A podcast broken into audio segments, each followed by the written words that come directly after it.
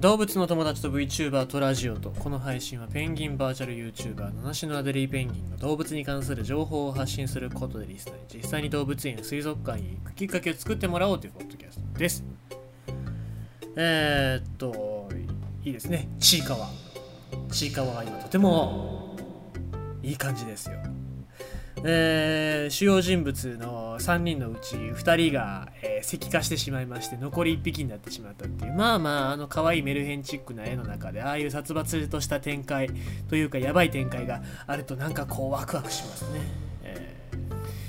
ー、でちいかわはおそらくこの後グッズ展開だったりとかまあカフェとかもやってますけどもそうなってきた時にあのちいかわの石化したピンク色ですけどもあれのさえっ、ー、となんだろう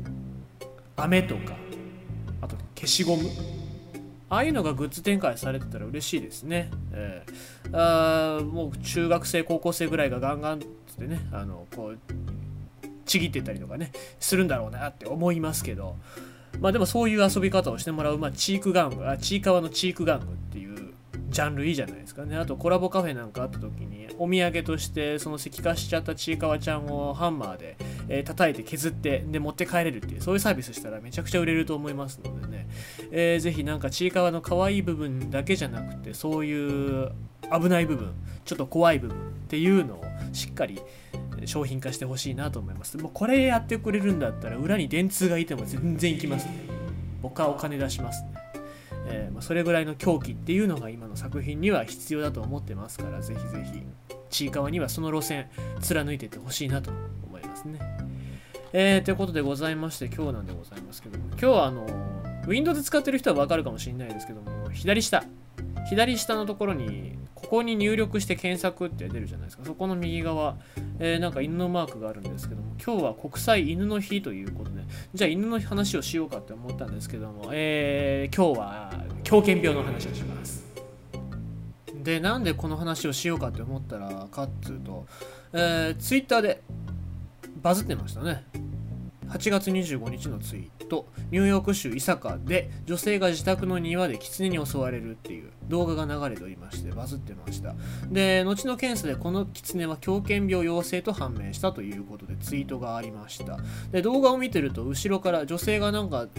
スマホかなんかで喋ってんのかな、えー、スマホで喋りながら喋ったらいきなり後ろから狐がトコトコトコと近づいてきてまあ何のためらいもないですね。普通人間なんて恐れるはずなんですけども狐が近づいてきていきなり噛みついてくるしかもあ女性も蹴り飛ばしたりとかして追い払おうとしてるんですけどもそれでもひるまずに、えー、近づいてきて手に噛みついたり足に噛みついたりしてきてっていうことで、えー、ずっと噛みついてくるわけですね。これは恐ろしいですね。まあこれがあの狂犬病の、えー、一つ、え、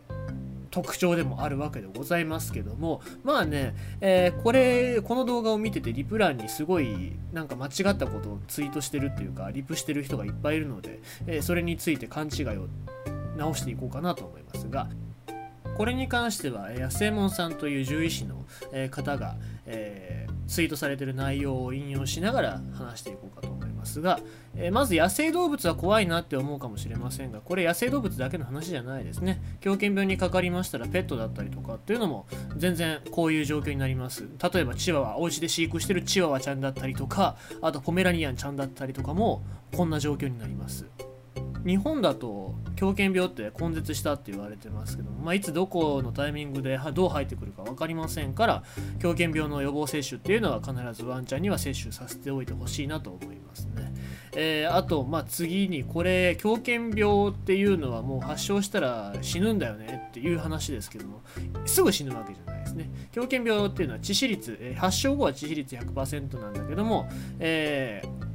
発症っていうのは噛まれただけではしないっていうことですね。でこれあの暴露後、まあ、今暴露っていうのは、えー、コロナの中でも皆さんよく聞くかもしれませんけども感染というかそのやられた時体内に入ってきた後ワクチン接種することで発症を予防することができるというところなので、えー、まあ、すぐに死んじゃうっていうわけじゃないです。であと犬だけじゃないですね。哺乳類、まあ、野良犬、野良猫、まあ、他の生き物でも狂犬病っていうのは発症しますしあコウモリとかもそうですね。日本だとまあそうやって発症しないと言われておりますけども海外なんか行くと絶対そういう菌を持ってるやつっていますし、えー、で国内帰ってきてからだとそのワクチンを打つのに1本すごい高いお金なんか5万円するとかそういう話もありますのでですね。まあ気をつけていただきたいなと思いますけどもまあとにかく怖い病気ですよ。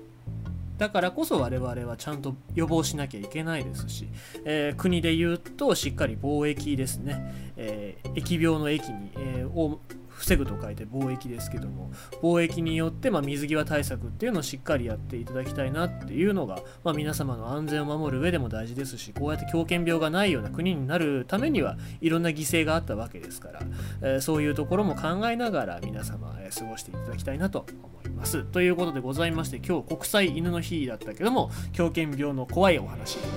ということでございました。